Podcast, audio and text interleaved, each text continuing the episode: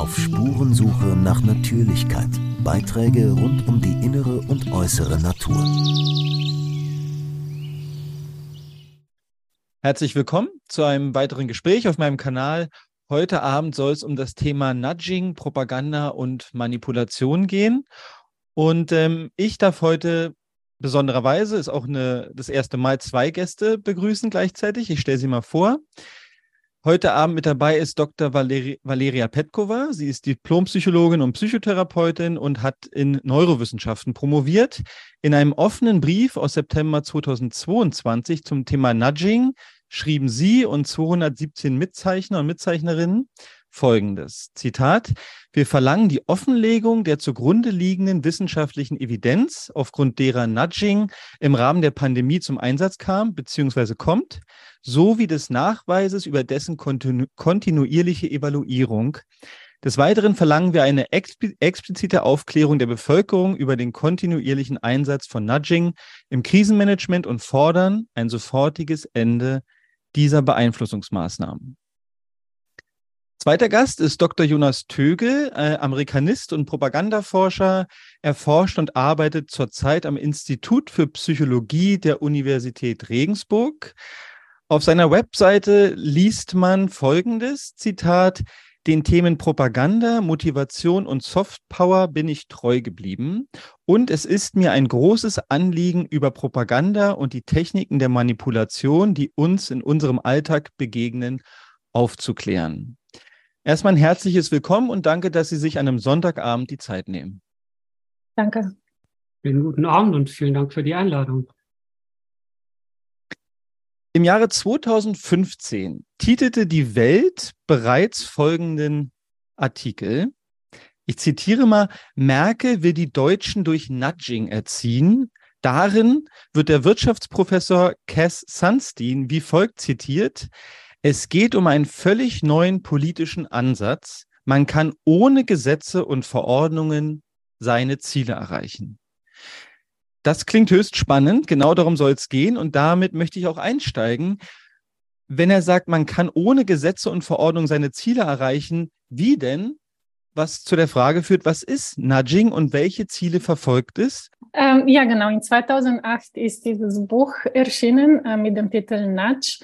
Ähm, Cass Sunstein war einer der Autoren und Professor Richard Taylor der andere Autor. Der Richard Taylor ist ein Verhaltensökonom und er hat für diese Theorie 2017 auch den äh, Nobelpreis für Wirtschaft bekommen. Ähm, ich muss ausholen, dass diese, diese Theorie auf der Basis der Verhaltenswissenschaft beruht. Und die Verhaltenswissenschaft ist schon etwa 100 Jahre alt.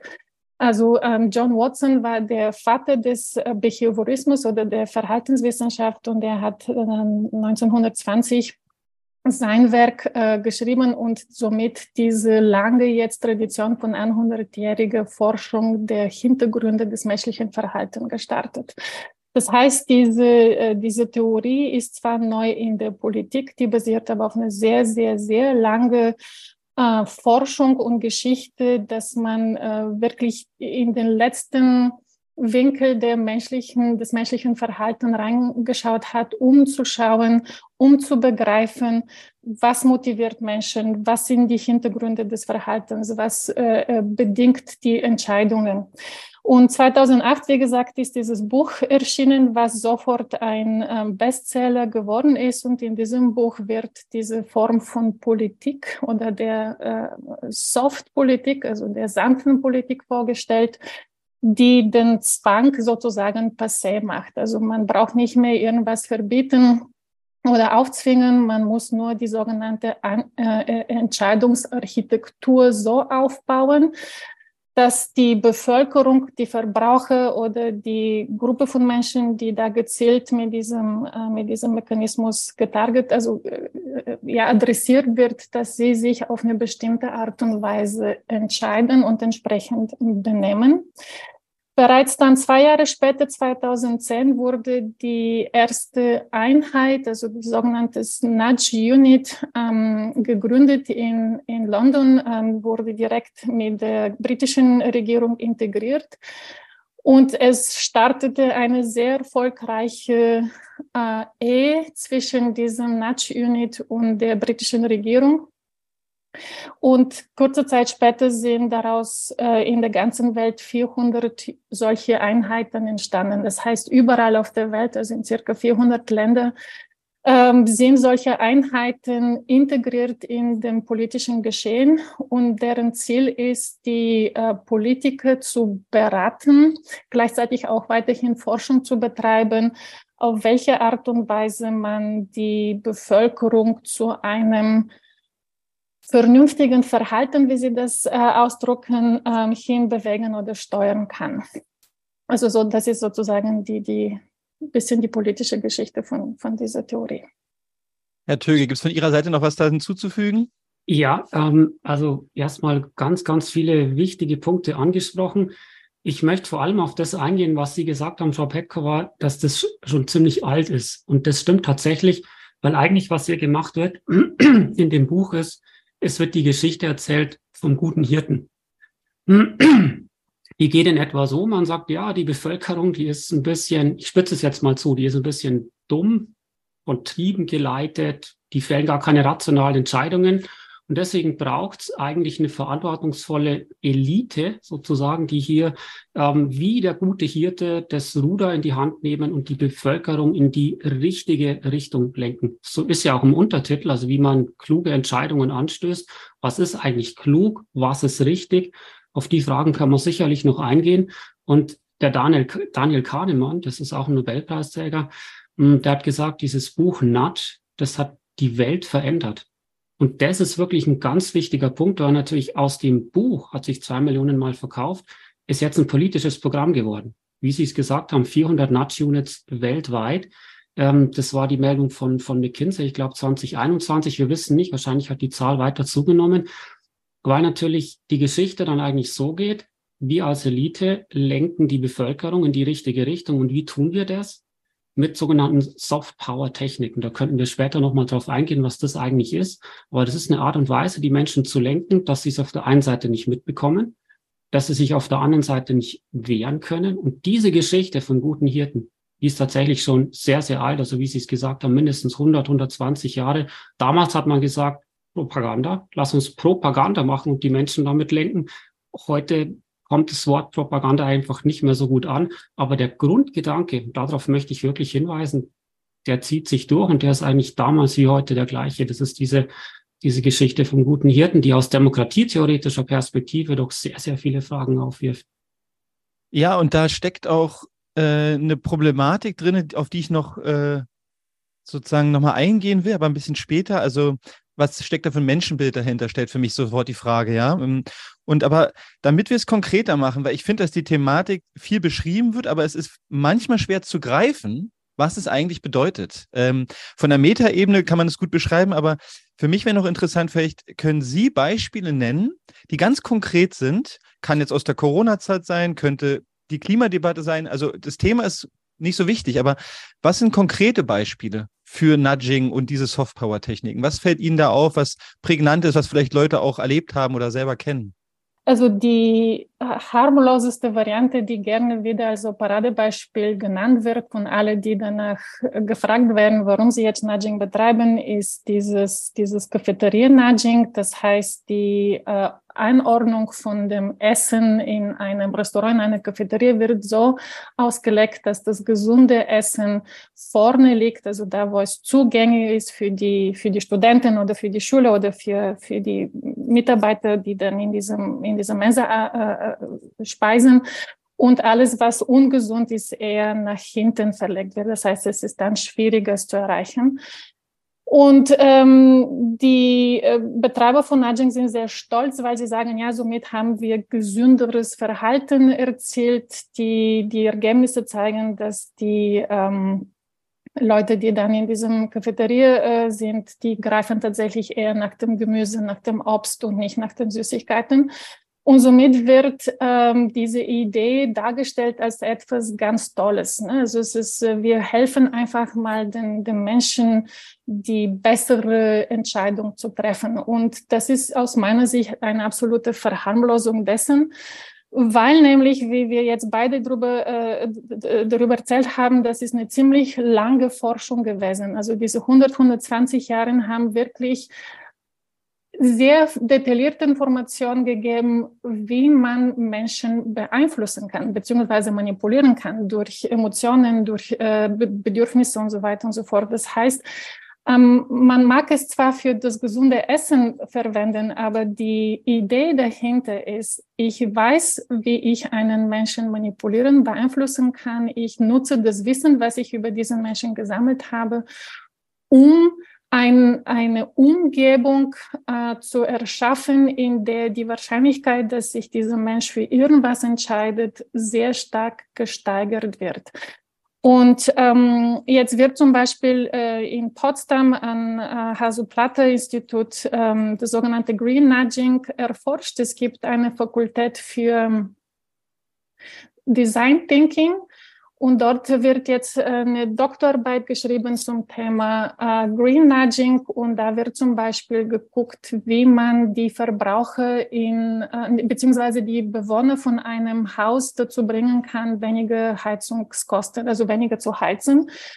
Und ähm, die haben wohl die, die Bewohner von diesem Haus äh, gründlich interviewt, was deren Verhalten ist, was sind die Motive hinter dem Verhalten. Und so konnten sie so ein Profilbild von dem Bewohner von diesem Haus erstellen und konnten an, äh, aufgrund von dieser Information ein äh, Poster wie destillieren, also die Informationen ähm, so präsentieren, dass man mit einer Phrase, mit zwei Wörtern die gewünschte Reaktion erzielen kann. Und ich glaube, die Phrase war, verheize dein Geld nicht oder sowas. Ne? Und die wussten, dass sie damit die Angst der Menschen betreffen, also antriggern, ähm, Verluste zu haben. Und das ist eine, eine tiefe Angst. Das heißt, die, das wissen die Forscher, weil sie auch Psychologen sind, die kennen sich mit diesen Hintergründen der menschlichen Seele.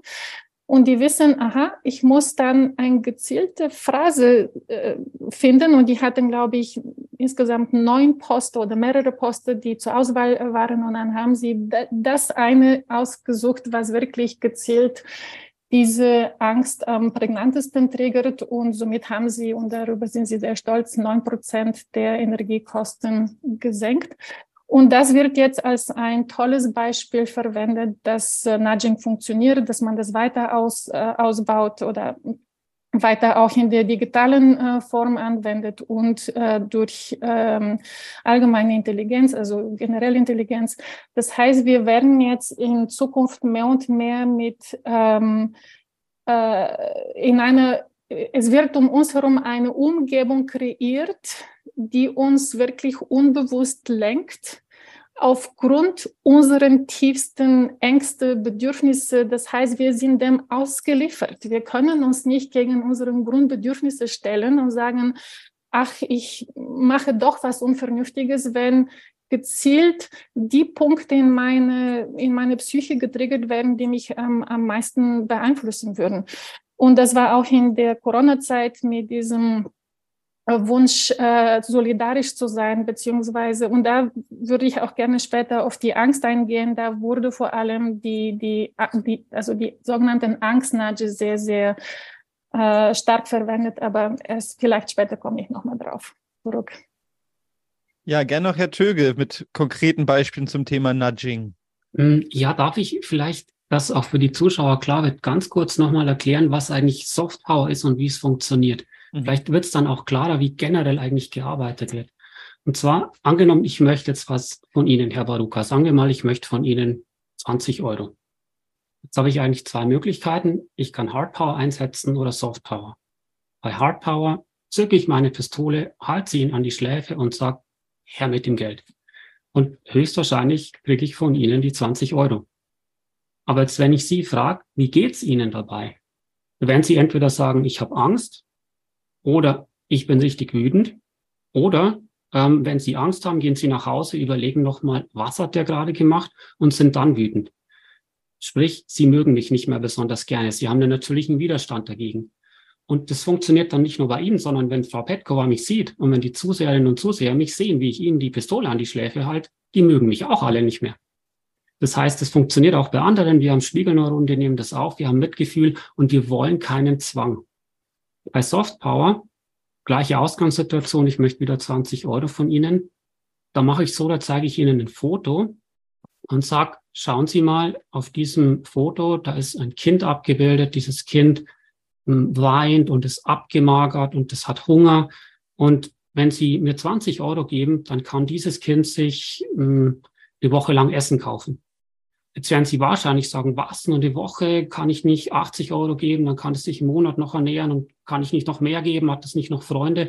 Und höchstwahrscheinlich bekomme ich auch wieder das Geld von Ihnen. Und Sie tun es aber jetzt noch freiwillig. Und vielleicht geben Sie sogar noch mehr. Was ist passiert? Ich bin unterhalb eigentlich, das ist wie unser psychisches Immunsystem. Ich bin unterhalb von Ihrer Wahrnehmungsschwelle von Gewalt, von Beeinflussung, bin ich ähm, rangegangen und habe sie auf einer ganz anderen Ebene angesprochen beide Male das gleiche Ergebnis. Das eine Mal haben sie Widerstand, jeder, der es mitbekommt, wird sauer und das andere Mal tun sie es noch freiwillig. Und einfach zum Verständnis natürlich, Nudging verwendet überwiegend diese Soft-Power-Techniken. Das heißt, wir haben hier eine sehr, ähm, natürlich aus derjenigen, der Sicht derjenigen, die uns beeinflussen wollen, eine sehr elegante Art, Menschen zu beeinflussen weil erstens kriegen sie es nicht mit, zweitens haben sie keinen Widerstand dagegen, aber doch eine sehr, sehr problematische.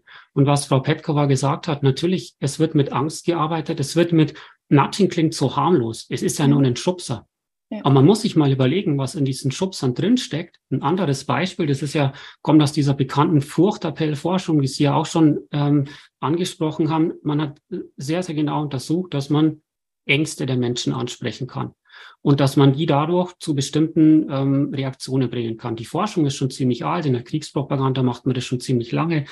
Kognitive Kriegsführung wäre jetzt ein anderes Thema, wird es auch sehr, sehr extrem betrieben.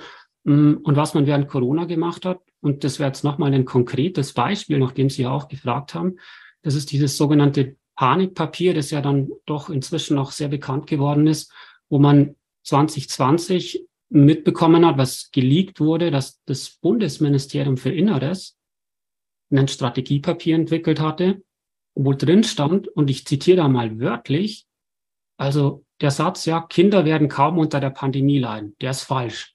Kinder werden sich leicht anstecken, selbst bei Ausgangsbeschränkungen, zum Beispiel bei den Nachbarskindern. Wenn sie dann ihre Eltern anstecken und einer davon qualvoll zu Hause stirbt und sie das Gefühl haben, schuld daran zu sein, weil sie zum Beispiel vergessen haben, sich nach dem Spielen die Hände zu waschen, ist es das Schrecklichste, was ein Kind je erleben kann. Und man muss sich das mal klar machen. Natürlich funktioniert es, wenn Sie ein Kind auf diese Art und Weise beeinflussen. Sie haben das Ergebnis, das Sie möchten. Sie ähm, haben höchstwahrscheinlich eine hohe Akzeptanz der Maßnahmen. Aber was sind die Folgekosten? Ich habe eigentlich traumatisierte Kinder. Es nimmt zu. Wir wissen das ja, ähm, Ängste, Depressionen und so weiter, nicht nur bei den Kindern und Jugendlichen nehmen zu. Und Schubsen klingt harmlos, ja. Aber wenn man sich mal vorstellt, wenn Sie auf dem Fußballplatz jemanden schubsen und Sie tun das im Strafraum und der fällt, dann gibt es die rote Karte. Und man muss wirklich hier dem Nudging hier auch die rote Karte geben, weil die Techniken, die eingesetzt werden, doch teilweise sehr, sehr extrem sind und wir müssen auch wirklich die Folgekosten bedenken. Darf ich noch was dazu ergänzen? Entschuldigung, weil der sehr, sehr gut dran anknüpft. Also zwei Sachen möchte ich ergänzen. Das eine ist, dass der eine der also ursprünglichen Begründer von der ersten Einheit, Nudging-Einheit an der, also an der Regierung in, in London, ähm, Simon Ruder, der hat tatsächlich, ich glaube, 21 oder 22 ist der ausgetreten und hat einen Artikel veröffentlicht mit dem Titel Würde die Nudge-Theorie diese Pandemie überleben? Mhm. Und er hat es wirklich bemängelt, dass die Regierung gezielt diese extreme Panik erzeugt hat, die Angst. Und er hat gesagt, das ist nicht rechtens. Also das übersteigt jegliche Form der ethischen, wenn man von ethischer Nutzung de, des Nudges ähm, sprechen kann, das übersteigt es äh, sehr. Und hier möchte ich zu dem zweiten Punkt rüberkommen, warum äh, Angst gemacht worden ist. Ähm, ich bin selbst Psycho Psychotherapeutin, Verhaltenstherapeutin und habe mit dem Thema Angst tagtäglich zu tun äh, in meiner Praxis. Und auch durch die äh, ähm, kognitive Hirnforschung, die ich früher betrieben habe, ich weiß, dass die Angst eine besondere Emotion für unser Gehirn ist. Die hat eine absolute Priorität. Das heißt, wenn ich in eine Lebensgefahr schwebe, dann wird mein ähm, kognitives Vermögen total runtergefahren, eingeschränkt. Und zwar aus dem äh, ganz banalen Grund, dass mein Überleben von der maximalen Muskelleistung abhängt und äh, ich darf mir oder mein Gehirn darf sich keine Zeit und keine also ja keine Zeit und Energie leisten oder verschwenden, um irgendwas anderes zu tun, außer sich aus dieser Gefahr zu bewegen. Das heißt, die äh, kognitive Fähigkeit des Menschen wird sehr, sehr eingeschränkt. Und das kann vielleicht jemand zu Hause, der das jetzt äh, guckt, äh, äh, sich da vorstellen. Oder sehr viele haben zum Beispiel die sogenannte Prüfungsangst. Ne? Man hat wochenlang oder Monate sogar auf irgendwas äh, sich vorbereitet gelernt hat aber eine, eine Prüfungsangst, geht in die Situation, steht vor den Prüfern und plötzlich ist nichts im Kopf, eine absolute Leere. Das ist eine absolute Blockade. Man hat keinen Zugriff auf das eigene Wissen. Erst wenn die Anspannung wieder abfällt, wenn man zum Beispiel schon zu Hause ist und eine Zeit ist vergangen, erst dann hat man wieder Zugriff auf sein Wissen. Das heißt, die, die, die Angst kann wirklich bis zu diese Extreme unser äh, kognitives Vermögen einschränken. Gleichzeitig schränkt die Angst unser Handlungsspielraum. Wenn ich in Lebensgefahr schwebe, kann ich mir keine andere Leistung, ähm, Handlung leisten, die mich, äh, die diese Gefahr ignoriert oder sogar steigert, sondern die einzige mögliche Handlung für mich ist die Erlösung aus dieser Gefahr. Und das wurde gnadenlos ausgenutzt. Das heißt, der Menschen wurde eine ungeheure Angst eingejagt mit diesem unsichtbaren Virus. Äh, und ähm, das heißt, die, die Mehrheit der Menschen, die wirklich auch diese Angst verspürt haben, die, die hatten in diesem Sinne sozusagen eine eingeschränkte Möglichkeit zu reflektieren, zu hinterfragen, nachzudenken und die hatten auch natürlich keine eingeschränkte Möglichkeit, anders zu handeln. Und dann kommt das Nudging, indem man äh, von der politischen Seite sagt, okay, wir haben hier eine sichere und effektive Methode, diese Angst zu beenden. Und das Wort, äh, das Wort sicher ist natürlich auch sehr geschickt ausgewählt, weil man diese Handlung braucht, die mich sicher und effektiv aus, äh, aus der Gefahr bringt. Und deswegen war das wie so ein Mantra permanent auf alle Sprachen der Welt. Überall war safe and effective, sicher und effektiv. Das war rund um die Uhr mit einer speziellen ähm, Intervention verbunden. Ich glaube, jeder, der zu Hause jetzt hört, sich und effektiv weiß genau, worüber ich spreche. Und das wird jetzt auch weitergemacht. Das heißt, direkt nachdem äh, die, die, die Gefahr von dem Virus angefangen hat abzuschwächen, da kam plötzlich ein Krieg, natürlich rein zufällig, aber von Timing sehr, sehr, sehr praktisch. Ähm, das könnte natürlich die Angst vor dem, also von Atombomben und von, von dem Weltkrieg oder von Europakrieg steigern. Das kann, konnte natürlich dann die, die Leute in, in bestimmte Handlungen bewegen, wie ähm, Energiewende. Jetzt kommt natürlich wieder und immer wieder die, die Klimaangst, die Klimapanik. Es wird uns gesagt, wir haben neun oder zwölf Jahre zu leben, der Planet geht zugrunde, wir werden also wir haben gar keine Zukunft. Da wird natürlich jetzt auch wieder eine existenzielle Angst hochgetrieben und dann werden bestimmt auch bestimmte äh, vorgewählte ähm, ähm, Handlungsoptionen als sicher und effektiv angeboten. Vielleicht ähm, werden wir uns vor der Inflation durch den digitalen Euro sicher und effektiv schützen. Wir werden uns vor dem Klimawandel mit äh, Nahrungsumstellung, mit CO2-Steuer, mit 15 Minuten Städten oder was auch immer sie dann irgendwann anbieten, schützen. Das heißt, es werden bestimmte Lösungen sicher und effektiv äh, dargeboten, um aus dieser äh, Angst oder aus, ne, aus dieser Gefahr die Leute sozusagen äh, oder sowieso so eine Projektion zu zeigen, wo man hinlaufen soll, um, um sich aus dieser, aus dieser Gefahr zu erlösen. Vielleicht ist es gut, wenn wir, wenn ich noch das Zitat von Herrn Töge erweitere, dass ja explizit in diesem Papier sogar gesagt wurde, die Zahlen reichen nicht aus, um eine Schockstarre in der Bevölkerung zu ermöglichen. Also das Wort Schockstarre ist ein Zitat und äh, ist, glaube ich, eindeutig sozusagen. Vielleicht nur aus meinem Hintergrund, ich komme aus einem ganz anderen Hintergrund, habe aber viel mit Angst zu tun, weil ich mit Menschen teilweise im Wald bin und wir in Überlebenssituationen kommen. Und da ist die erste Grundregel in Panik nie zu handeln, sondern Ruhe zu bewahren. Weshalb für mich von Anfang an klar war, wenn Leute Panik verbreiten, sind sie entweder unprofessionell oder machen es absichtlich. Weil kein Notarzt oder kein Mensch in meinem Business würde Menschen über die Maße hinaus Angst machen, auch wenn sie wüssten, dass Angst angebracht wäre. Macht Notarzt auch nicht, wenn er sieht, es ist ganz schlimm, dass er dann noch weiter Angst macht. Also das ist für mich ein Indiz dafür, dass etwas anderes abläuft, außer dass mir jemand die Gefahr realistisch kommuniziert was sicherlich für die Zukunft auch gut ist. Äh, ein Abgleich zwischen der Realität und die Gefahr, die davon ausgeht, und dem, was mir erzählt wird, was halt nicht leicht ist, wenn man der Wissenschaft vertrauen will. Ich würde gerne noch einen weiteren Punkt ansprechen, der an mein Zitat aus dem Artikel von 2015 anknüpft. Sie haben jetzt das Panikpapier selber äh, ernannt. Das heißt, es ist davon auszugehen, dass Menschen in, in der deutschen Regierung, in Regierungskreisen und in Beraterkreisen ähm, sich des Nudgings ähm, bedienen. Und es wäre für mich interessant, ob Sie in der Lage sind, Äußerungen dazu zu treffen. Wer sind, wenn wir eine Landkarte von Deutschland hier vor uns haben, was sind, welche, wer sind die Akteure, die sich dieser Softpower-Techniken bedienen, sie vielleicht formen ähm, und dann an die Regierung herantragen? Oder wie funktioniert es, dass es in die Politik eindringt? Haben Sie dazu Erkenntnisse oder Beispiele? Vielleicht ähm, zwei Punkte zu dem, was Sie gesagt haben, Frau, Frau Petkova, und dann auch zu Ihrer Frage, einfach zum Verständnis. Auf der einen Seite sehen wir natürlich momentan, dass diese Softpower-Techniken sich in immer mehr Bereiche der Gesellschaft ausbreiten.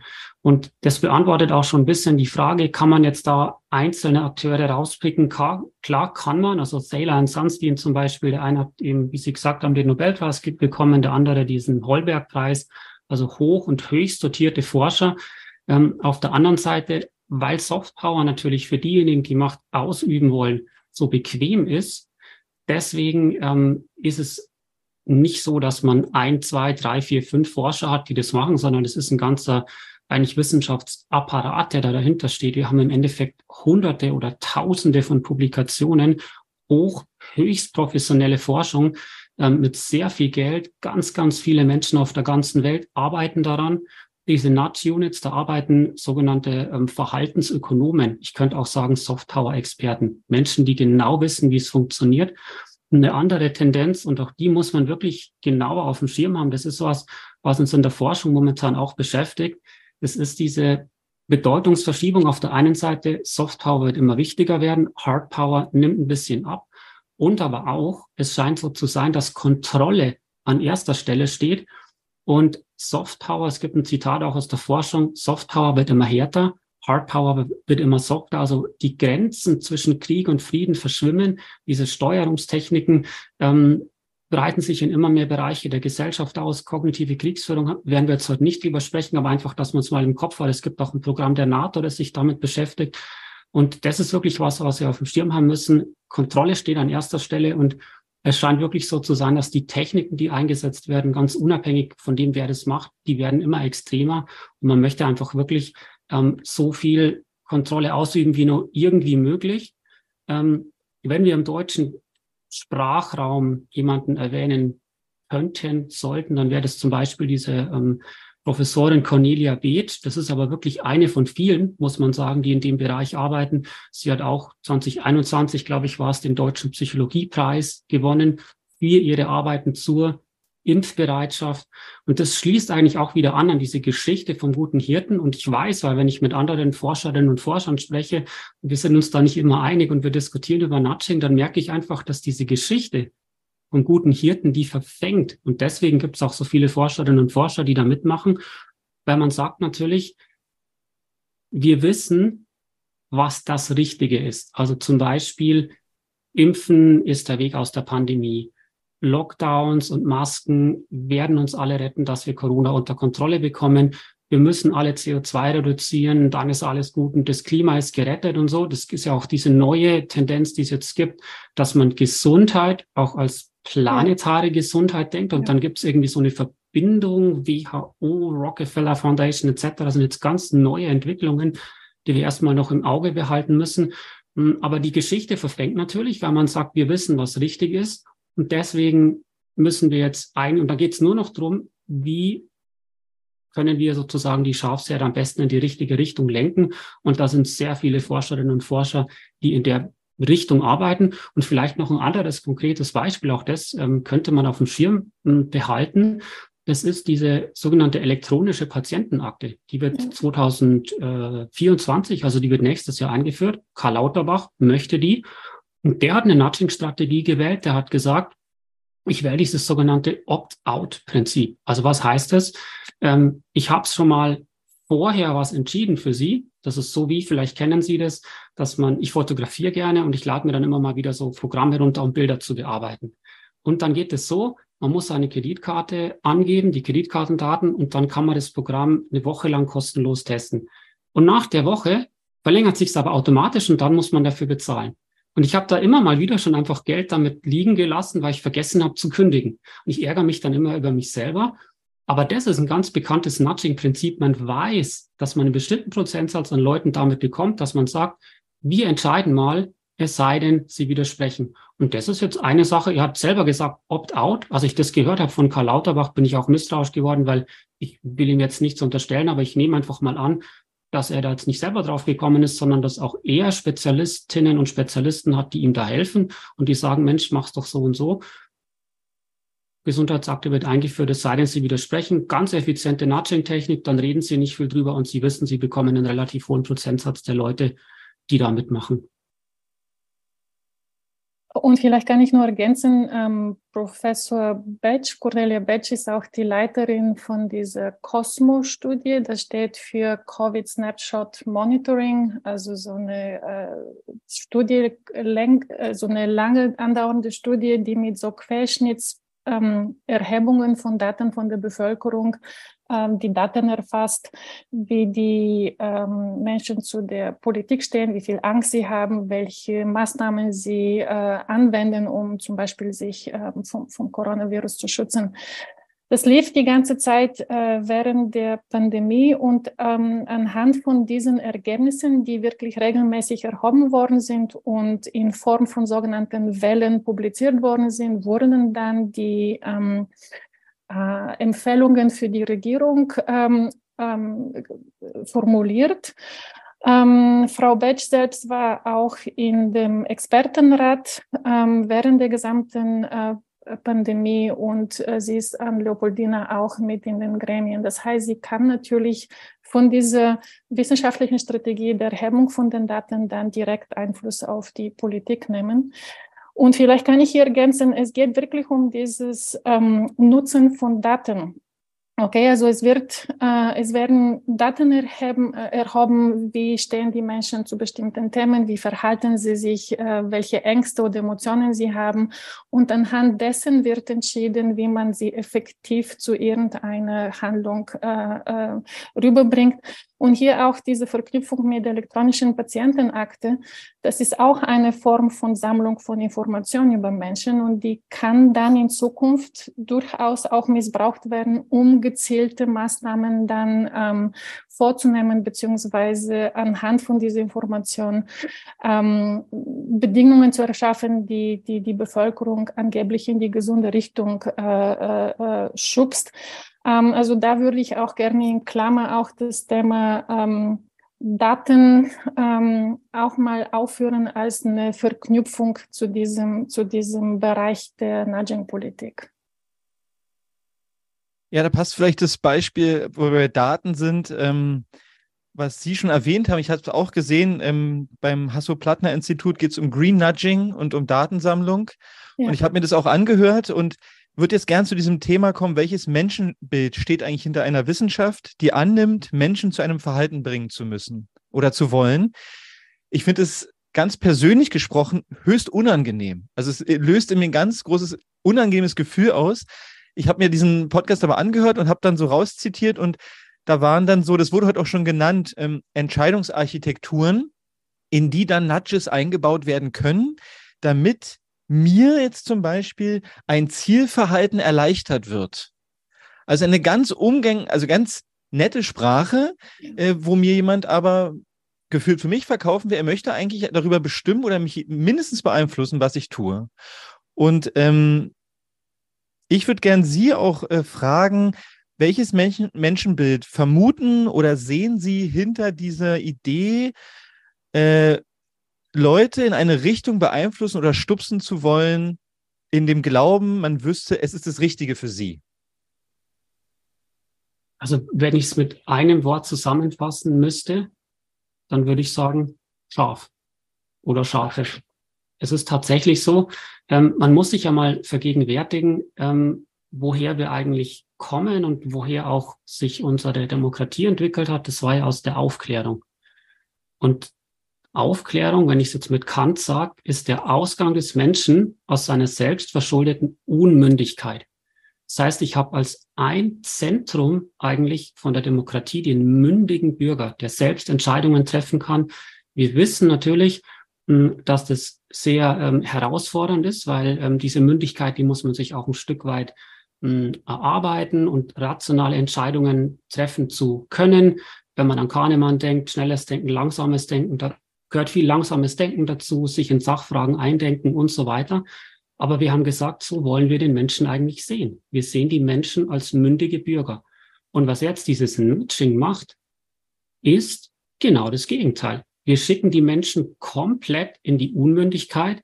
In dem Wort Soft Power, das heißt ja übersetzt sanfte Macht, da steckt Macht drinnen. Und das ist auch einer der Kritikpunkte an, an Nudging, die ich auch wirklich öffentlich vertrete. Und das habe ich auch publiziert, dass ich sage, ähm, wir müssen uns fragen, wer sind hier diejenigen, die Macht ausüben und wie ist diese Macht legitimiert? Weil in Demokratien eigentlich gilt, dass alle Machtstrukturen demokratisch legitimiert sein müssen, sonst sind sie abzuschaffen. Und das muss man wirklich ähm, verstehen. Das ist ein Menschenbild, das die Menschen eigentlich komplett wieder zurückschickt in die Unmündigkeit. Und darum sehe ich das auch so kritisch. Und vielleicht kann ich ergänzen, dass, ähm, also wir haben schon zu, zu Beginn des Gesprächs über diese 100 Jahre Entwicklung der Verhaltenswissenschaft gesprochen.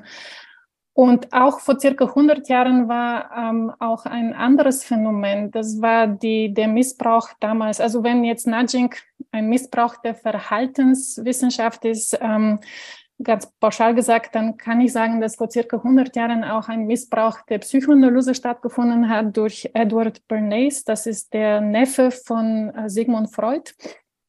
Ähm, er war tatsächlich ein Genie de, von Propaganda. Der war auch derjenige, der das überhaupt eingeführt hat. Und ähm, er hat diese hedonistische Impulse des, äh, des Menschen wirklich regelrecht entfesselt. Ne? Das wurde dann in die Politik und auch in die äh, in Marketing äh, äh, wirklich genutzt, um diese Wachstumswirtschaft zu befeuern. Das heißt, es wurde wirklich angeregt. Man hat diese Erkenntnisse über die unbewussten Triebe der Menschen genommen und wirklich auf eine geniale Art so entfesselt und äh, befeuert, dass daraus diese ja 100-jährige Geschichte, also Tradition des Konsums entstanden ist. Und jetzt 100 Jahre später, ähm, also diese Homos irrationalis ist jetzt daraus geworden, also Leute, die wirklich hedonistisch nur nach ihren, äh, nach der Erfüllung ihrer, ihrer tiefsten Triebe und, und Bedürfnisse äh, bedacht sind. Und jetzt will man plötzlich Vernunft und, und Solidarität und jetzt bedient man sich halt der, der, der Kenntnisse der, der Verhaltenswissenschaft und versucht jetzt erneut die Menschen in irgendeiner Form zu, zu formen, zu lenken, also das Sozium zu, äh, zu formen, dass äh, jetzt andere, äh, andere Ziele verfolgt werden, äh, die der Sustainability, also dass, dass man Nachhaltigkeit jetzt äh, plötzlich hat. Ne? Also nach 100 Jahren Konsum dürfen wir jetzt endlich mal nachhaltig äh, sein. Äh, und äh, ich glaube, sogar Bernays war auch derjenige, der, äh, der dann in seinem Buch geschrieben hat, dass, ja, dass die Demokratie nur dann funktioniert, wenn eine Elite tatsächlich über die, über die Menschen bestimmt und sie steuert, weil wir einfach wirklich einen Haufen irrationalen, triebgetriebene Halbtiere sind und man muss uns wirklich gezielt steuern. Und das ist das Bild, was äh, seit mindestens 100 Jahren, also das ist in der modernen Geschichte, aber natürlich ähm, die, die, die Herrschaft von Einzelnen über die, die Mehrheit, das ist, äh, ich glaube, das durchzieht die gesamte menschliche äh, Geschichte. Ja. Darf ich da noch kurz?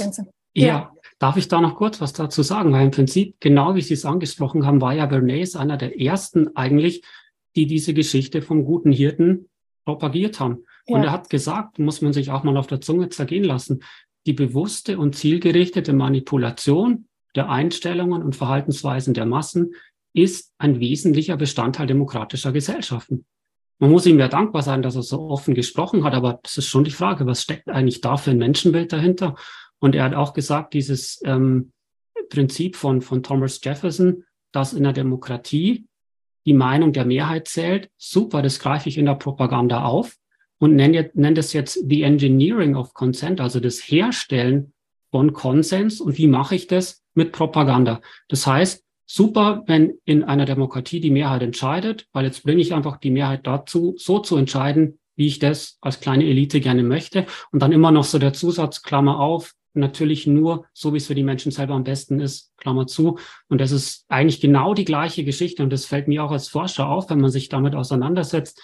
Die Geschichte von vor 100, 120 Jahren. Wir könnten jetzt auch ähm, Harold Laswell uns anschauen oder Walter Lippmann mit Phantom Public oder mit mit ähm, Public Opinion, also die öffentliche Meinung. Man hat damals sehr, sehr offen und sehr offensiv die Geschichte ja. propagiert vom guten Hirten und heute zieht sie sich durch. Und darum ist auch diese Idee meiner Meinung nach von Nudging, die ist eigentlich nicht besonders neu. Also Sailor und Sunstein sind ja aufgetreten 2008 mit dem Buch und haben gesagt, wir haben hier eine super neue Idee, wir wissen, die Menschen sind nicht rational, aber man muss halt auch sagen, aus der psychologischen Forschung weiß man das spätestens seit äh, Sigmund Freud ums Jahr 1900 rum. Also eigentlich ist das eine ziemlich alte Geschichte, die hier wiederkommt. Ich finde eine Sache dabei höchst spannend. Ähm, Herr Türke, Sie haben gerade noch gesagt, das Beispiel mit der Aufklärung und der Unmündigkeit.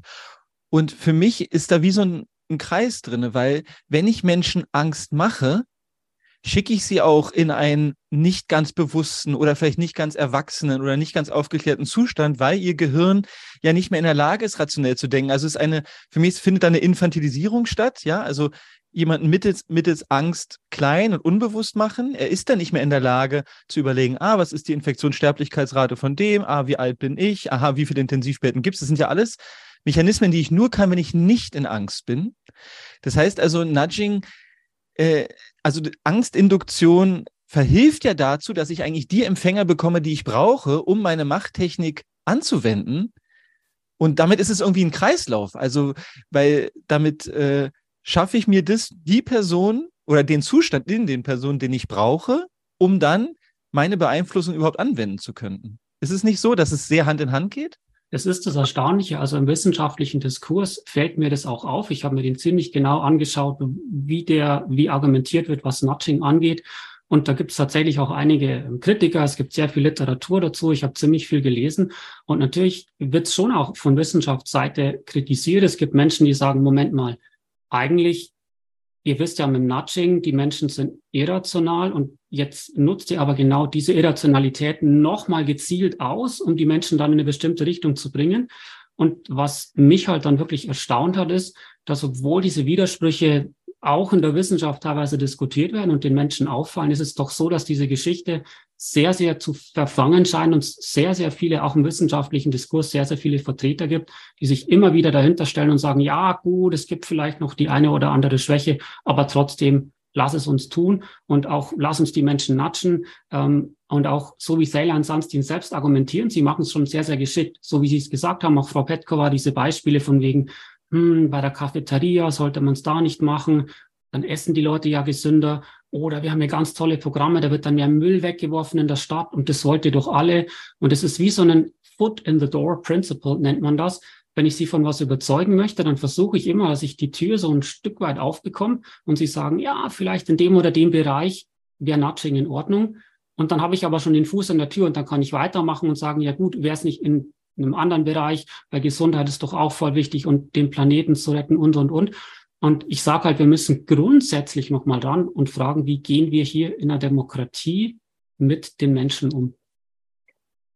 Genau, und auch zum Thema Angst natürlich sofort äh, kann ich nur zustimmen ähm, und be diese Bemerkung auch aufwerfen, dass es eine Chronifizierung der Angst ist. Also Corona war jetzt nicht der Beginn, das war ziemlich brutal, was da gemacht wurde, auch mit dem Lockdown, mit den Masken und so weiter, vor allem der Lockdown. Aber die gesamte Zeit des 20. Jahrhunderts ist ja eine permanente Angst. Ne? Die reale Kriege, dann der Kalte Krieg, der auch eine permanente, eine, die eine Angst war von dem gegenseitigen ähm, äh, Bewerfen mit Atomwaffen, äh, die natürlich auch die Aufrüstung, äh, militärische Aufrüstung getrieben hat. Äh, dann ähm, seit, seit dem 21. Jahrhundert sind wir mit Terrorismus, Viren, Pandemien, wirtschaftliche Krisen und Kriege permanent überfordert. Das ist wirklich eine permanente Angsterzeugung, die mittlerweile chronifiziert ist. Wie gesagt, in der Pandemie wurde das extrem übertrieben und das erzeugt traumatisierte Gesellschaften. Das heißt, es ist nicht nur, dass wir kurz mal Angst haben und unsere kognitive Fähigkeiten werden heruntergefahren und wir können nicht hinterfragen und entscheiden uns dann für, für Verhaltensweisen, die wir unter anderen Umständen vielleicht gar nicht äh, so gewählt hätten. Aber inzwischen sind wir wirklich in einem chronifizierten Stand der Traumatisierung, wo es von einer in die nächste Katastrophe wird. Jetzt ist, wie gesagt, auch diese, diese Klimakatastrophe permanent hochgeputscht, sodass die Menschen gar nicht mehr aus dieser Hilflosigkeit, aus dieser Traumatisierung sich erholen können um wirklich ihre Kapazität zu bündeln, um sich gegen diese Missstände zu wehren. Ne? Und Sie haben das auch am Anfang mit dieser Softpower äh, erwähnt, Herr Tögel, dass man dann auch die Wut somit ablenkt. Also wenn ich das auf diese softe Art mache, dann entsteht vielleicht weniger Wut auf den Täter. Und äh, die entsteht aber trotzdem, weil man, wenn, wenn man chronifizierende Angst erzeugt, irgendwo kommt ja auch diese Energie der, der Wut hoch.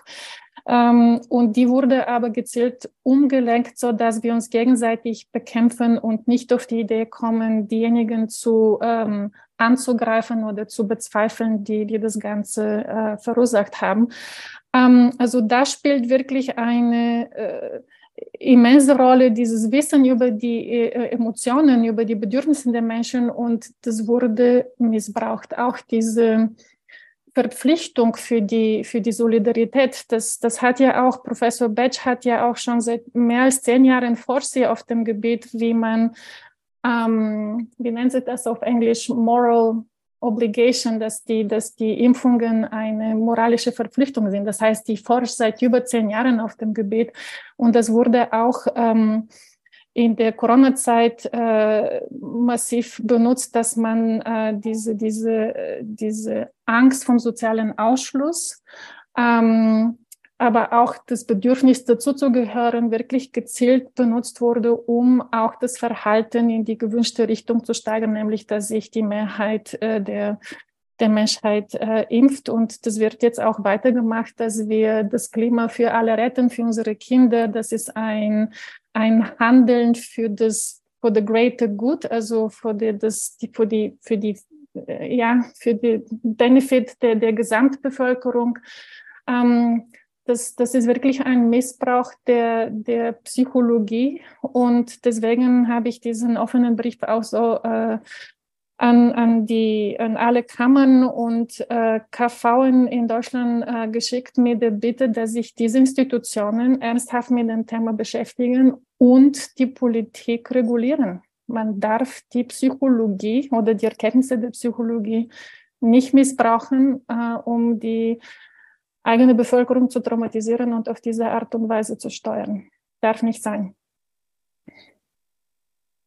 Da, das bringt mich zur nächsten Frage. Ähm, und zwar habe ich mich gefragt, inwiefern herrscht denn überhaupt Transparenz darüber, dass die Regierung diese Techniken anwendet? Also ich meine, ich wüsste jetzt meine Antwort. Die Allgemeinbevölkerung, ich, hat gar keine Ahnung, würde ich jetzt mal so sagen.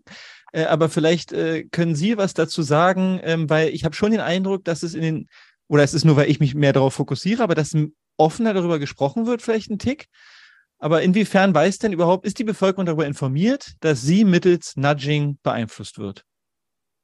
Ich wüsste nichts davon, bis auf diese paar Artikel damals 2014, 15, wo kritisiert wurde, dass Frau Merkel diese Stellenausschreibung gemacht hat. Und da wurden ein paar Artikel ähm, kritische Artikel geschrieben. also ich wüsste jetzt nichts davon und äh, keiner hat sich auch auf meinen offenen Brief zurückgemeldet. Ähm, also ich glaube nicht, dass ernsthafte ähm, Aufklärung stattfindet. Das war jetzt interessant mit, äh, mit dem Hasso-Plattner-Institut, dass sie das jetzt öffentlich machen und das, wie, wie gesagt, verharmlosen. Aber das ist ja eine private Institution, das ist eine, eine private Uni. Also ich wünsche mir immer noch, dass die Regierung sich öffentlich vor, im Fernsehen, also Professor Lauterbach oder ähm, wer auch immer sich da dazu berufen fühlt, dass sie dann wirklich sagen, so und so haben wir es gemacht, das war unser Ziel. Und und wichtigerweise, wir äh, messen aber jetzt die, die Ergebnisse dessen. Also das muss ja auch unbedingt mit erhoben werden. Was hat das bei der Bevölkerung verursacht? Und wenn mich jemand von den Politikern jetzt hört, sage ich Ihnen, ähm, es wurde so viel Trauma erzeugt. Die Menschen sind in so einer Angst, in solchen Depressionen. Äh, es war schon früher so, dass äh, zu viele Menschen auf, äh, auf einen Platz für Psychotherapie gewartet haben. Jetzt ist es eine, eine Überflutung und ähm, die, die, die Folgen von, diese, von dem Lockdown, von diesen drei Jahren sind immens und das muss aufgearbeitet werden. Das darf nicht einfach so vergessen werden. Die Regierung ist in meiner Meinung in der Pflicht zu erfassen, was verursacht wurde durch diese Form der Krisenkommunikation, damit das in Zukunft nicht noch einmal passiert. Also ich kann mich dem nur anschließen, was Sie gesagt haben, auch, dass es die Menschen eigentlich nicht wissen. Vielleicht ein kleines Beispiel aus meinem Alltag. Ich ähm, halt relativ viele Vorträge, dann sprechen wir über, über Soft Power, wir sprechen über Nudging und dann sage ich immer, hm, es gibt übrigens das Prinzip der Öffentlichkeit. So steht's in den Büchern, ähm, kann man nachlesen, ist schon 2008 so formuliert. Prinzip der Öffentlichkeit heißt, und Seylan Sunstein selber, die haben gesagt, gibt noch ein paar andere Prinzipien, so ein bisschen das ähm, Feigenblatt für Nudging. Aber eigentlich dürfen wir das nur machen, wenn die Bevölkerung auch darüber Bescheid weiß. Publicity Principle, Prinzip der Öffentlichkeit. Und dann frage ich einen ganzen Saal voll, voll Menschen und jetzt mal Handzeichen, wer hat eigentlich schon mal von Nudging gehört? Und es ist echt immer oder so gut wie immer, niemand meldet sich. Okay, eigentlich niemand. Der ganze Saal, keine Ahnung, jeder sagt was, Nudging, war da was? Und da fällt mir halt auf, also es scheint nicht so zu sein, dass man groß die Öffentlichkeit herstellt und das kann aber auch nicht so sein. Und da komme ich eigentlich, wenn ich es erklären darf, kurz auf einen Widerspruch, der in diesem Öffentlichkeitsprinzip selbst drinnen steckt. Es ist wie wenn Sie jetzt in eine Vorstellung gehen und Sie schauen sich an, was ein Zauberkünstler gerade für Tricks macht und dann zieht er irgendwie das, ähm, das Kaninchen aus dem Hut und wir sind begeistert. Und wir wären jetzt auch nicht mehr so hin und weg von dem Trick, wenn der uns genau sagen würde, der schneidet seinen Hut auf, schaut mal, hier ist ein doppelter Boden und so und so habe ich es gemacht. Und mit der Propaganda ist es eigentlich das Gleiche. Das heißt, wenn ich vorher die Techniken offenlege, dann funktionieren die nicht mehr so gut. Das ist natürlich, denke ich, auch was, was uns alle hier in dieser Runde antreibt, dass wir sagen, wir möchten aufklären über die Techniken und natürlich auch dadurch ein Stück weit diese Techniken neutralisieren. Mir ist es sehr wichtig, ich möchte über Softpower aufklären, ich möchte über kognitive Kriegsführung, über Nudging aufklären, weil ich nicht möchte, dass Menschen eigentlich auf diese Art und Weise gelenkt werden. Und da ist dann sozusagen in im Nudging selber schon einen Widerspruch drin, weil wenn ich darüber aufklären würde, würde es nicht mehr so gut funktionieren. Und was mir halt auffällt und Ihnen ja auch, dass es wohl so zu sein scheint, dass die Aufklärung nicht besonders gut funktioniert. Wenige Menschen wissen darüber Bescheid. Darum funktioniert es auch. Und umso wichtiger ist es, dass wir darüber sprechen. Vielleicht hat Herr Lauterbach es auch zugegeben, weil er meint er mal in einer Sendung, 80 Prozent des Erfolges unserer Politik waren die Bilder aus Bergamo äh, Zitat. Das ist natürlich schon ein Hinweis, aber es ist was anderes, nehme ich mal an. Ähm, ich würde gerne noch so zum Schluss auf was kommen, wo ich, mh, hm, wo ich mich eigentlich lieber reinversetzen möchte in die, die es anwenden, weil ich habe mich dann auch gefragt, wenn ich jetzt für was vertrete, was ich richtig wichtig finde, ist in meinem Fall wäre das zum Beispiel, dass ich denke, es ist gesund, wenn Menschen in die Natur gehen. Ich glaube, dass es für sie gut ist. Und da habe ich mich auch gefragt, ja, wenn ich jetzt die Power hätte, die Macht, die Möglichkeiten hätte, Leute dazu zu bringen, dass sie mehr in die Natur gehen. Also äh, ab wann würde ich dann sagen müssen, mein, mein Anliegen, was ich denke, was für alle gut ist, ist aber nicht die erste Priorität, sondern da kommt noch die freie Willensentscheidung des Menschen. Weil wenn ich diese Priorität aber nicht habe, dann würde ich auch für meinen Zweck sozusagen ja bereit sein, ähm, Nudging zu betreiben und Leute zu manipulieren. Also ich könnte ja auch denken, ja, ich, ist halt das ganz Gute. Das denken wahrscheinlich alle, die das benutzen. Man kann ihnen wahrscheinlich gar nicht per se was Schlechtes vorwerfen, weil ich würde mich auch vielleicht dabei ertappen zu sagen, naja, dann müssen wir halt ein bisschen beeinflussen, wenn die Leute nicht selber das schaffen, mal in den Wald zu gehen. Aber jetzt, da, da kommt und ist diese Frage drin, gibt es überhaupt einen ethischen Umgang mit diesen Techniken? Weil jeder hat ja sein, seine Prämisse, wo er denkt, das ist ganz wichtig für die Menschheit. Das müssten alle wissen oder müssten alle machen. Und dann bediene ich mich dieser, dieser, dieser Techniken. Also gibt es überhaupt einen Umgang damit? Wie sehe der aus? Und haben Sie dazu eine Ansicht? Vielleicht kann ich auch mal wieder starten. Für mich persönlich ist die Antwort nein. Ähm, Aufklärung. Okay, wenn Ihr Anliegen ist, mehr Menschen in die Natur zu bringen, dann klären Sie diese auf. Okay, dann erzählen Sie ihnen, was das Gute an der Natur ist ähm, und laden diese ein, die eigene Erfahrung zu sammeln, was es bedeutet, mehr in der Natur zu sein. Und dann, und das glaube ich, gehört in einer demokratischen Gesellschaft dazu, sollte man es aushalten, dass andere eine andere Meinung haben. Okay, das sollte wirklich, wenn wir tatsächlich eine freie demokratische Gesellschaft haben wollen, dann gehört auch das mit auszuhalten, dass ein gewisser Prozent der Bevölkerung ungesund leben möchte oder andere Formen der, der Lebenspräferenzen hat. Ich kann sie aufklären, ich kann sie ermutigen, aber Manipulation gehört in einer demokratischen Gesellschaft nicht dazu. Schließe ich mich an. Vollste Zustimmung. Ähm, vielleicht zwei Sachen zum Verständnis noch, weil Herr Baruka, Sie haben ja jetzt gesagt, wenn Sie jemanden dazu bringen möchten, dass er in den Wald geht. Hm, wenn ich diese Soft-Power-Techniken als Waffen ansehe. Und Robert Cardini, das ist ein ganz bekannter ähm, amerikanischer Softpower-Forscher, der tut es, der sagt, das sind Waffen der Einflussnahme. Dann herrscht aber in dem Fall eigentlich zwischen den Leuten, die sie beeinflussen wollen, also angenommen, sie möchten jetzt ihren Freund dazu bringen, dass der mehr in den Wald geht. Und der möchte aber lieber zu Hause Fernsehen.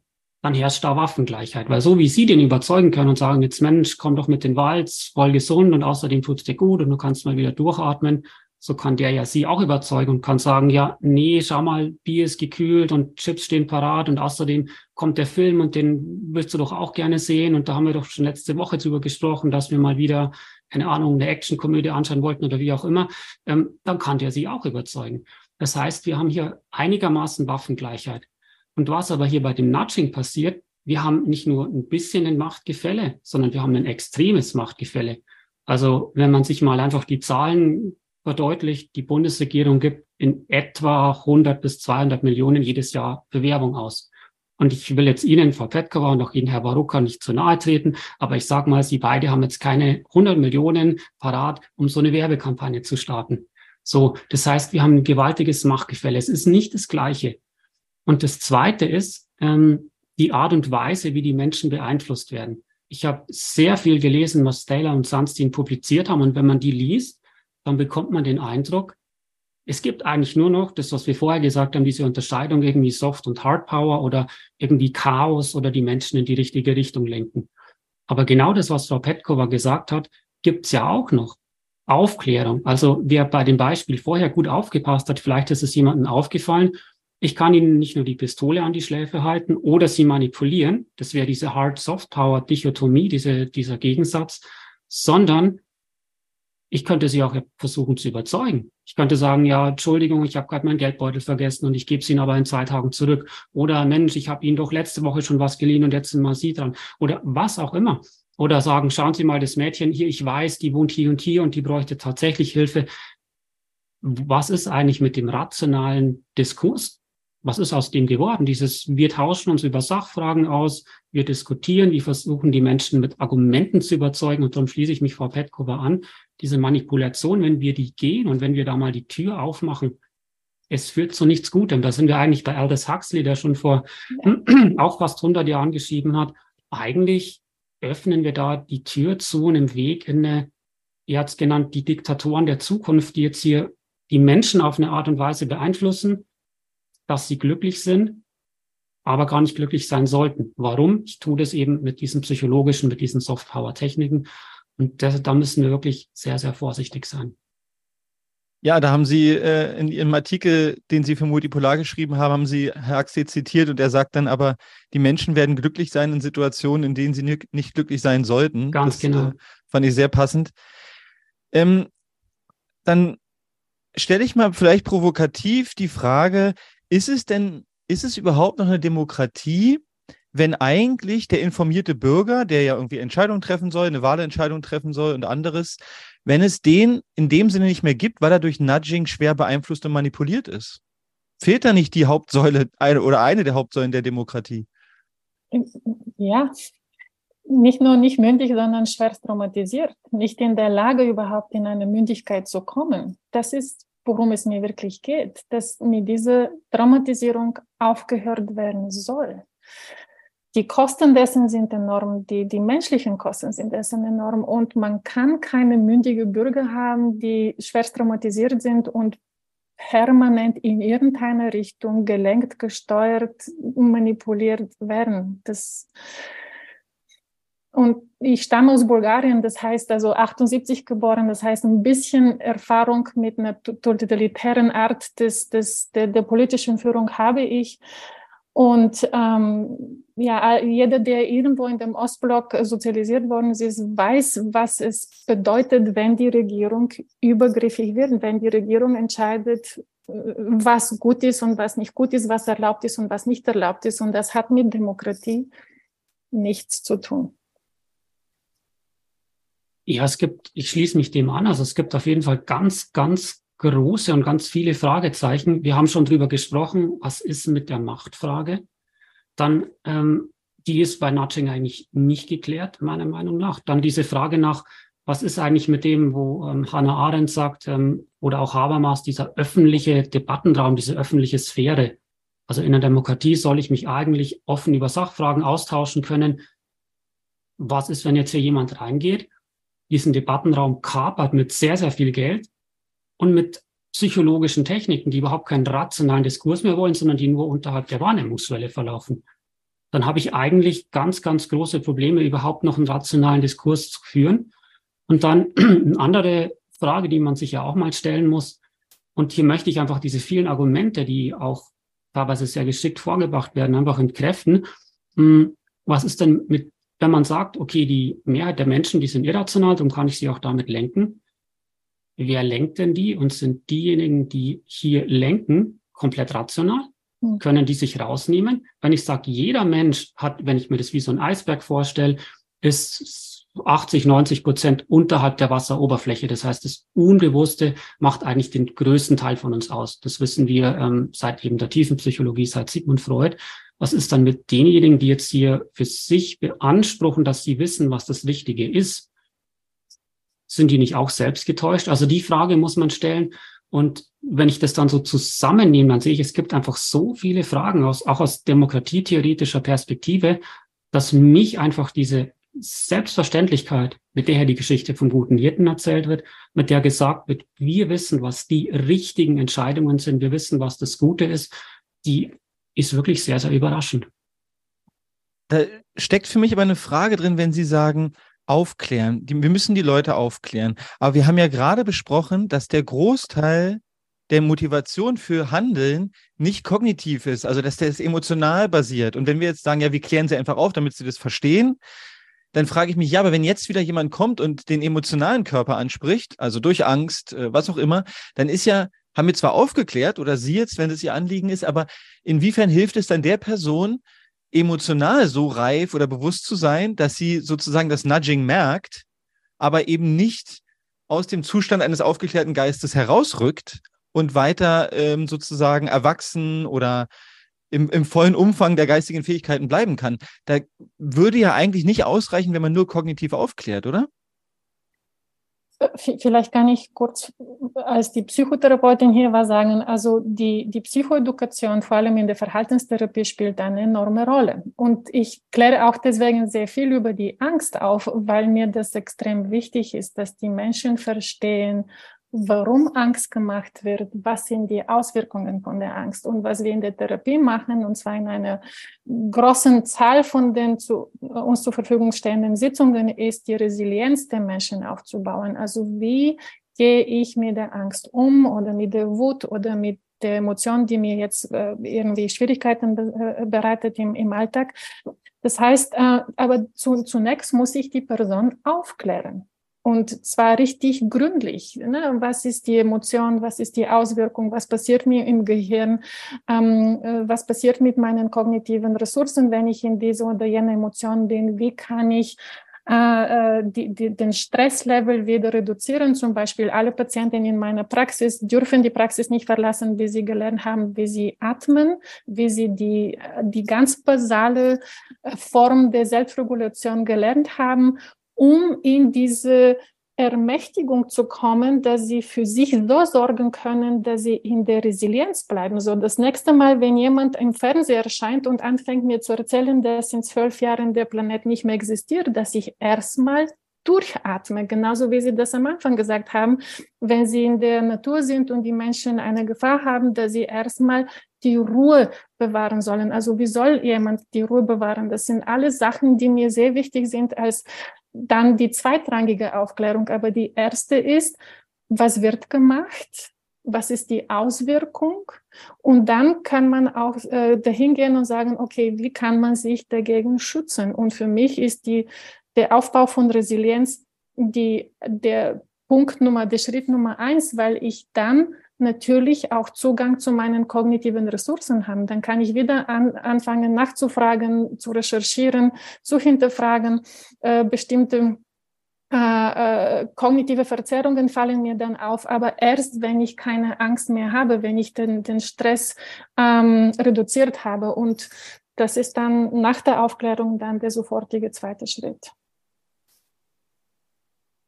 Es gibt ja dieses, dieses Höhlengleichnis von, von Platon. Da sitzen die, die Menschen unten in der Höhle und bekommen so Scheinbilder an die Wand geworfen und glauben aber, das ist die Wirklichkeit. Und dann gibt es diesen langen Weg raus aus der Höhle. Und eigentlich oben, wenn man es dann aus dieser Höhle rausgeschafft hat, dann ist man erst dabei, die Welt so zu sehen, wie sie wirklich ist und ist ein mündiger Bürger sozusagen. Und ich weiß noch, ich habe mit einer mit einer Professorin für, für Demokratietheorie habe ich diskutiert über dieses Höhlengleichnis, weil ich gesagt habe, was hier mit Nudging gemacht wird, ist doch eigentlich, dass ich da Zugbilder unten an die, an die Wand werfe und, ähm, äh, und die Menschen eigentlich in der Unmündigkeit halte. Dann hat sie so gesagt, ja, könnte sein. Ähm, und ihr war aber wichtig, darauf hinzuweisen, dass was bei diesem Höhlengleichnis, und ich glaube, das war jetzt auch Ihre Frage, Herr Baruka, was damit ausgedrückt werden soll, hat sie gesagt, das ist, dass dieser Weg raus aus der Höhle, ich könnte auch sagen, der Weg zur Mündigkeit, zum mündigen Bürger, dieser Weg raus aus der Manipulation, der ist lange, der ist schwierig und der ist voraussetzungsreich, so dass eigentlich jeder Mensch diesen Weg selber gehen muss. Und ich kann jetzt auch nicht sagen, sonst wäre ich ja wieder der, der sagt, genau diesen einen Weg gibt's. Ich habe hier die eine Lösung, wie Sie diesen Weg gehen können. Ähm, aber was mir einfach wichtig ist, und ich glaube, Ihnen, Frau Petkova ja auch, und was uns hier in der Runde einfach wichtig ist, ist, den Menschen Hilfestellungen zu geben, ein Stück weit Propaganda zu neutralisieren, ein Stück weit diese ähm, Manipulation zu erkennen. Und ich sage halt, man kann schon dadurch, dass man, das ist ja wie so ein Werkzeugkoffer, dass man den Werkzeugkoffer der Manipulationstechniken offenlegt, gibt man den Menschen eigentlich schon ein Stück weit das geistige Werkzeug, den Weg raus aus der Höhle selber zu gehen es ist nicht der, das ist die einzige Hilfestellung, die es auf dem Weg gibt, aber es ist meiner Meinung nach eine, eine sehr, sehr wichtige. Und eigentlich ist das, was Sie ansprechen, Herr Baruka, ist ja eine sehr grundlegende Frage, weil da sind wir auch schon beim, beim Bildungsbegriff, bei dem, wie müsste ich eigentlich schon von Anfang an die Kinder erziehen? Da sind wir bei dem, haben wir jetzt heute nicht drüber gesprochen, zum Beispiel, das heißt Inokulation, also was ist damit gemeint? Impfung geistige Impfung gegen Verschwörungstheorien gibt es inzwischen an der Schule. Also da wird sich nochmal ein ganz anderes, ganz anderer Themenbereich jetzt aufmachen. Kognitive Kriegsführung geht auch in diesen Bereich dann nochmal eine Zuspitzung von, von diesen Techniken. Ich sage halt, ich sehe es als ein wichtiges Mittel, über diese Techniken aufzuklären. Und ich glaube, so kann man ein Stück weit den Menschen einfach helfen, rauszukommen aus der Manipulation und die zu neutralisieren. Und das ist wirklich sehr, sehr wichtig. Ja, sehe ich auch so. Ähm, Und ich denke, was Sie jetzt beschreiben, wenn ich es richtig verstanden habe, ist ja auch äh, ein Umgang damit zu finden. Ich fand es jetzt schön, das Beispiel mit dem Atmen, wenn auf mich Angsterzeugung zukommt, sie überhaupt zu erkennen, um dann Handlungsmöglichkeiten zu haben. Aber dafür muss ich sie erstmal erkennen. Wenn ich aber von Krise zu Krise hangele, dann erkenne ich gar nicht das Muster dahinter. Das ist ja auch irgendwie meine Arbeit, dass immer die Vermutung zu haben, da steckt ein Muster dahinter. Ich fand jetzt Ihren Anreiz, äh, Herr Töge, noch sehr, sehr passend ähm, sozusagen, wie eigentlich die, mh, hm, die Menschen, die Nudging einsetzen, von etwas ausgehen, was sie an sich nicht anwenden wollen oder können. Und ich habe immer so die, mein, meine Herangehensweise ist immer so, dass die Menschen das Urteil, was sie über andere abgeben, ist eigentlich eine Projektion ihres eigenen Urteils. Also wenn ich andere Menschen für nicht mündig halte, könnte es sein, dass ich selber nicht äh, genügend Werkzeug habe oder mich in der Lage fühle, demokratisch in einem Debattenraum meine Sachen durch, nicht durchzusetzen, sondern zu argumentieren. Also das fand ich jetzt nochmal einen wichtigen Punkt. Äh, ich würde gerne zum Ende unseres Gesprächs nochmal eine offenere Frage stellen, um von Ihnen nochmal zu hören, bei den Punkten, die wir jetzt durchgegangen sind, also Nudging, wir nannten Propaganda, auch Manipulation, dieses, dieses ähm, Hirtenprinzip, da kommt bei mir auch immer das Wort Herrschaft immer noch herein. Für mich ist es eine Form der Herrschaft, wo, wo es heute keiner mehr hören will, der denkt, wir sind in einer aufgeklärten Demokratie im Westen. Ähm, gibt es da noch Bereiche, die wir jetzt nicht angesprochen haben oder Erkenntnisse aus Ihrer Arbeit, die Sie denken, das wäre für die Zuhörer und Zuschauer schon relevant, wenn es um das Thema geht? Ähm, vielleicht einfach das nochmal aufgreifen, ähm, was wir im Gespräch schon gesagt haben, diese Tendenz, Soft Power wird immer wichtiger. Also das zu verstehen, Hard Power immer weniger wichtig. Warum? Hard Power erzeugt Widerstand, Soft Power erzeugt keinen Widerstand. Und dann einfach, ähm, ja, sich die einzelnen ähm, Bereiche anschauen, in denen Soft Power ausgeübt wird. Nudging wäre jetzt einer, kognitive Kriegsführung, hochprofessionelles, aktuelles Programm der NATO, die den Menschen selbst als Kriegsschauplatz eigentlich definiert. Auch das sind jetzt Bereiche, über die haben wir heute noch nicht gesprochen. Und dann, wenn man es mal verstanden hat, okay, das ist ja eine Steuerungstechnik, die für diejenigen, die steuern möchten, sehr bequem ist, dann verstehe ich eigentlich, wie allumfassend ähm, und in wie vielen Bereichen diese Softpower ausgeübt wird. Und ähm, da ist es wirklich was, auf das wir in Zukunft noch ganz verstärkt ein Auge haben müssen. Und ich würde eher mit einer Einladung abschließen wollen, und zwar an Professor Betsch, an Professor Lauterbach, dass Sie vielleicht mit mir oder mit anderen Psychotherapeuten in Gespräch kommen und sich wirklich bewusst werden, was die Auswirkung von dieser Politik war, vielleicht aus dem eigenen Bubble rauszutreten und vielleicht tatsächlich ein paar harte ähm, Fakten aus der Realität wirklich erkennen, damit ähm, ein Ende findet. Äh, weil klar möchte ich so viel wie möglich aufklären und ich möchte so viel wie möglich an Resilienzen für die, für die Menschen äh, anbieten. Aber ähm, wir als Gemeinschaft äh, müssen der, die rote Karte ziehen. Das war ein ganz gutes Beispiel von, von an, am Anfang des Gesprächs. Und ähm, müssen wirklich in Gespräch mit den ähm, Herrschenden kommen, die über uns herrschen und wirklich dann sagen, okay, ähm, wenn wir hier eine Demokratie haben wollen, bitte hört auch auf unsere Stimmen. Und deswegen lade ich die Professor Betsch, den Professor Lauterbach und alle, die sich jetzt vielleicht angesprochen fühlen, äh, entweder mit mir oder mit anderen Kolleginnen und Kollegen in Gespräch zu kommen und die Realität ein bisschen kennenzulernen. Das ist doch ein schönes, einladendes Schlusswort. Ich kann die Einladung nur bekräftigen. Ich denke auch, dass wir da einfach alle miteinander reden müssen. Äh, das wäre sehr, sehr wertvoll. Ich kann vielleicht noch sagen, dass ich unter dieses Video ähm, auch die Buchempfehlung von Herrn Tögel von seinen Büchern verlinke und den offenen Brief von Ihnen, von Frau Petkova und auch ein paar Artikel zum Thema Nudging. Ich habe auch letztens einen Artikel von einem Psychotherapeuten verfasst, der sich da ganz doll gegengewehrt hat. Also ein international sehr anerkannter Mensch von einem Verband. Also ich werde darunter einfach eine Sammlung äh, anlegen, damit man sich informieren kann. Äh, ich danke, dass Sie sich an einem Sonntagabend die Zeit nehmen äh, für dieses Thema. Und ich hoffe, dass wir und vor allen Dingen Sie jetzt dazu beitragen können, dass Leute Dinge erkennen, die nicht so offensichtlich sind. Aber ich habe den Eindruck, wenn man sie einmal verstanden hat, super einfach zu sehen sind. Es braucht einfach nur diesen Schalter, um zu erkennen, ah, warte mal, kenne ich irgendwo her und vielleicht können unsere Beispiele und vor allen Dingen Ihre dazu jetzt beigetragen haben, dass wir anders mit einer anderen Aufmerksamkeit auf die Botschaft, die zu uns kommen, äh, einfach schauen können. Genau, also vielen Dank und vielleicht bis ein weiteres Mal und dann wünsche ich Ihnen einen weiteren schönen Abend. Vielen Dank auch. Vielen Dank fürs Gespräch. Auf Spurensuche nach Natürlichkeit. Ein Blog von Bastian Barocker. Liebe Zuhörer, sollte Ihnen dieser Podcast wertvoll erscheinen, freue ich mich über Spenden. Nur mit finanzieller Unterstützung kann ich weiterhin Veröffentlichungen ermöglichen. Herzlichen Dank.